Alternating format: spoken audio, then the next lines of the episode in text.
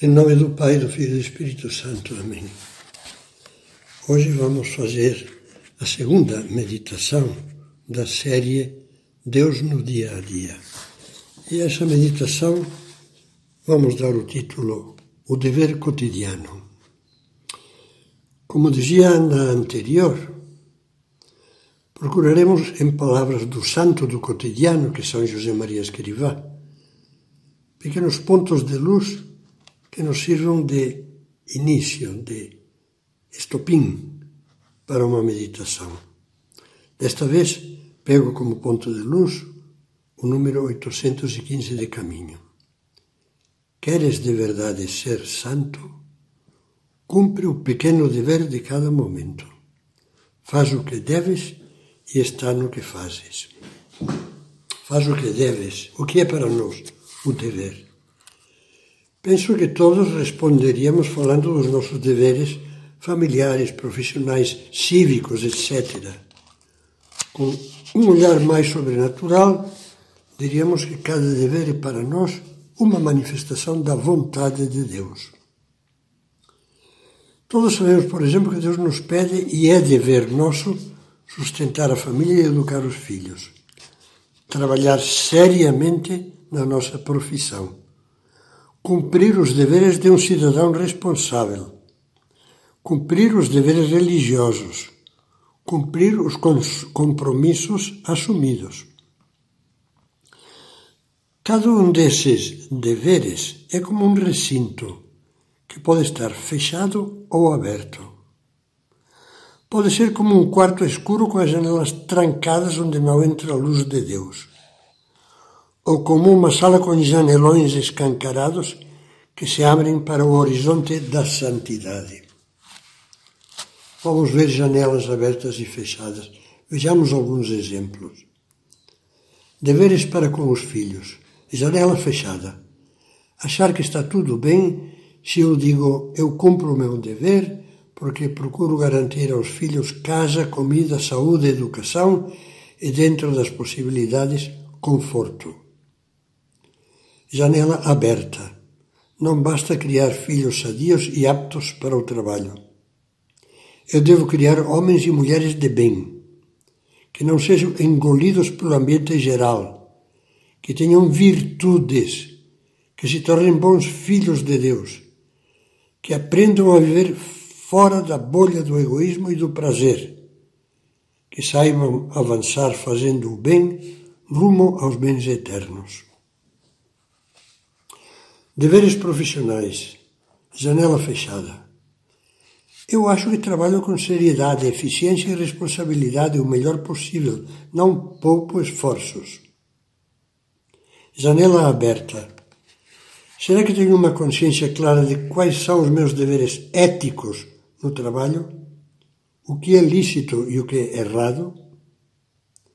Mantenho sempre o maior respeito e caridade cristã para com os colegas clientes, colaboradores, sem distinguir entre os importantes e os humildes, encaro a minha profissão sob o prisma do meu interesse ou com visão cristã de serviço ao próximo e à sociedade. Tenho a preocupação de aproximar de Deus aqueles que trabalham comigo. Deveres religiosos. Durante séculos era comum que inconscientemente os católicos fossem divididos em três categorias. O católico relaxado, de missas de sétimo dia, orações de vez em quando e visitas turísticas a igrejas bonitas, que acordava na idade madura para o fato de que ainda nem era crismado. Depois, ao lado desse, o católico praticante, umas vezes fervoroso e exemplar, outras, pelo contrário, apenas um cumpridor de tabela religiosa, sem o calor de uma fé que influenciasse a vida. Em terceiro lugar, o católico com vocação. Assim se falava das pessoas que Deus chamava para largar as coisas do mundo e se dedicar plenamente a Ele e à Igreja como padre, freira, monge ou frado, frade. Só a esta última categoria atribuía-se o dever de procurar a santidade.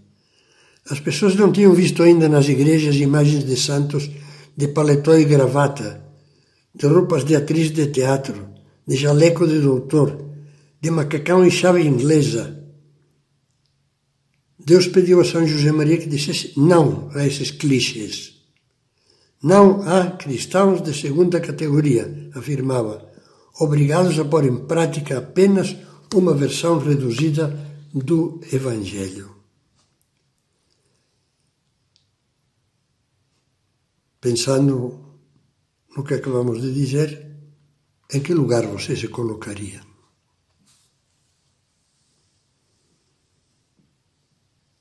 Há deveres que enganam.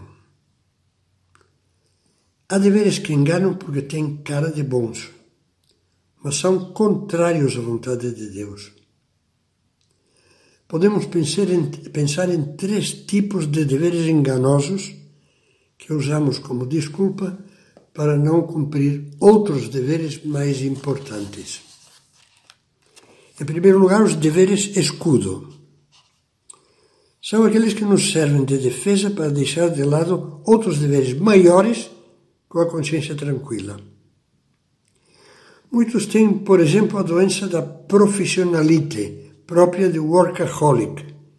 Hipertrofiam as obrigações do trabalho profissional para esquivar e até abandonar deveres religiosos e deveres familiares, com a esposa, com o marido, com os filhos, com os pais anciãos, que nunca se deveriam deixar de lado. Segundo, os deveres enterrados. São deveres sobre os quais, de vez em quando, a nossa consciência nos acusa. Eu sei que deveria fazer isso. Já atrasei demais. Mas temos preguiça de, até de pensar neles.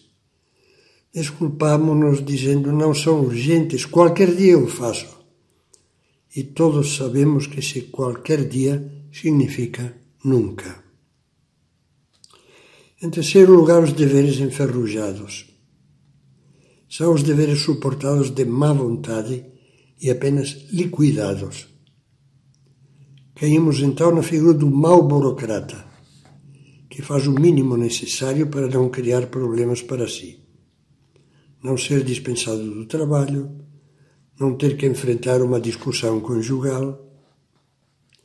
Procure levar a sério a vontade de Deus e pergunte-se como está o seu arquivo morto de deveres ignorados. Entre a fundo nesse exame. Se consegue fazer uma listinha, verá como lhe faz bem.